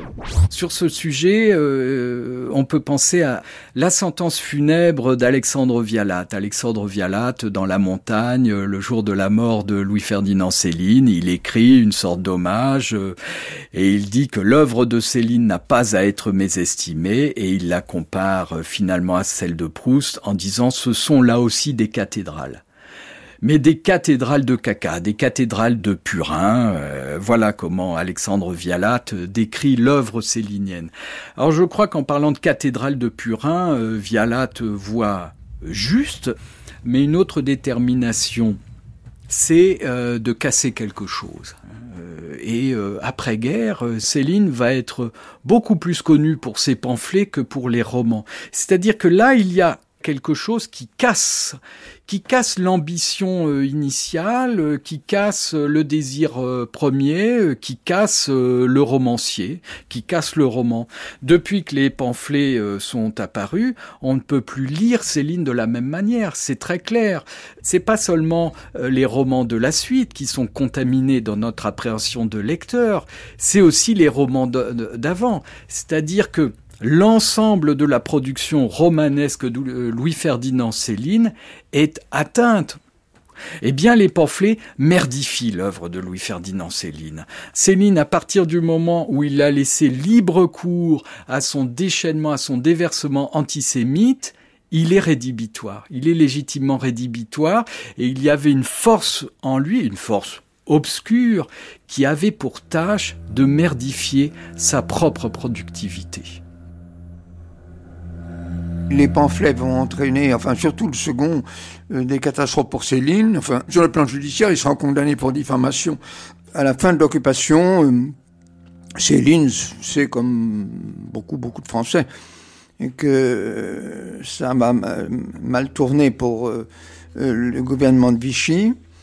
Il se préoccupe de l'avenir et il pense qu'il faudrait peut-être se marier avec sa femme, faire un testament en sa faveur, car il pense déjà à l'époque euh, qu'il va partir, qu'il va filer euh, à l'étranger quand euh, les Américains débarqueront. Donc alors, dans les derniers jours de la guerre, il obtient enfin, grâce à Bicler, un visa pour partir au Danemark.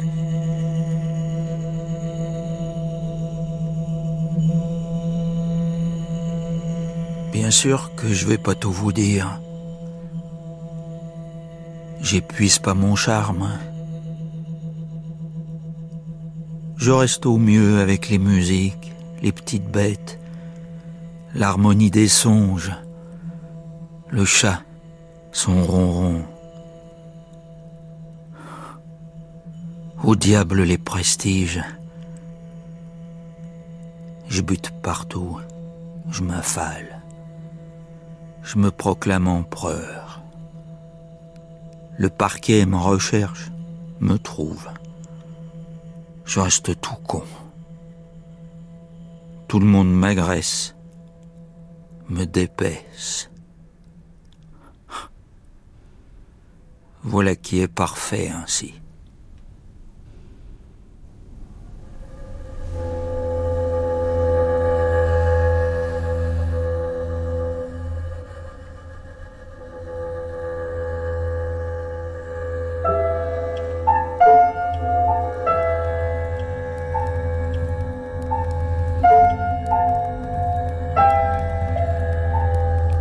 Louis-Ferdinand Céline, Au fond de la nuit. Avec les historiens et historiennes Annick Durafour, Johan Chapoutot, Pierre-André Taguieff, Odile Roinette, Laurent Joly et Anne Simonin. Les écrivains Pierre Assouline et Stéphane Zagnansky. François Gibaud, avocat et biographe de Céline. Johan Loisel, médecin psychiatre et psychanalyste. Les chercheurs et chercheuses Philippe Roussin, Régis Tétamanzi, Gisèle Sapiro et Jean-François Louette. Les éditeurs Émile Bramy, David Alliot et Yves Pagès. Les acteurs Denis Lavant et Fabrice Lucchini. Voix Stanislas de la Touche. Ina, Viviane Lefebvre. Attachée d'émission, Charlotte Geoffrey. Prise de son, Georges Thau. Mixage, Alain Joubert. Une série documentaire de Christine Le Cerf, réalisée par Franck Lilin. À demain pour la cinquième et dernière partie de cette grande traversée Céline dans les décombres.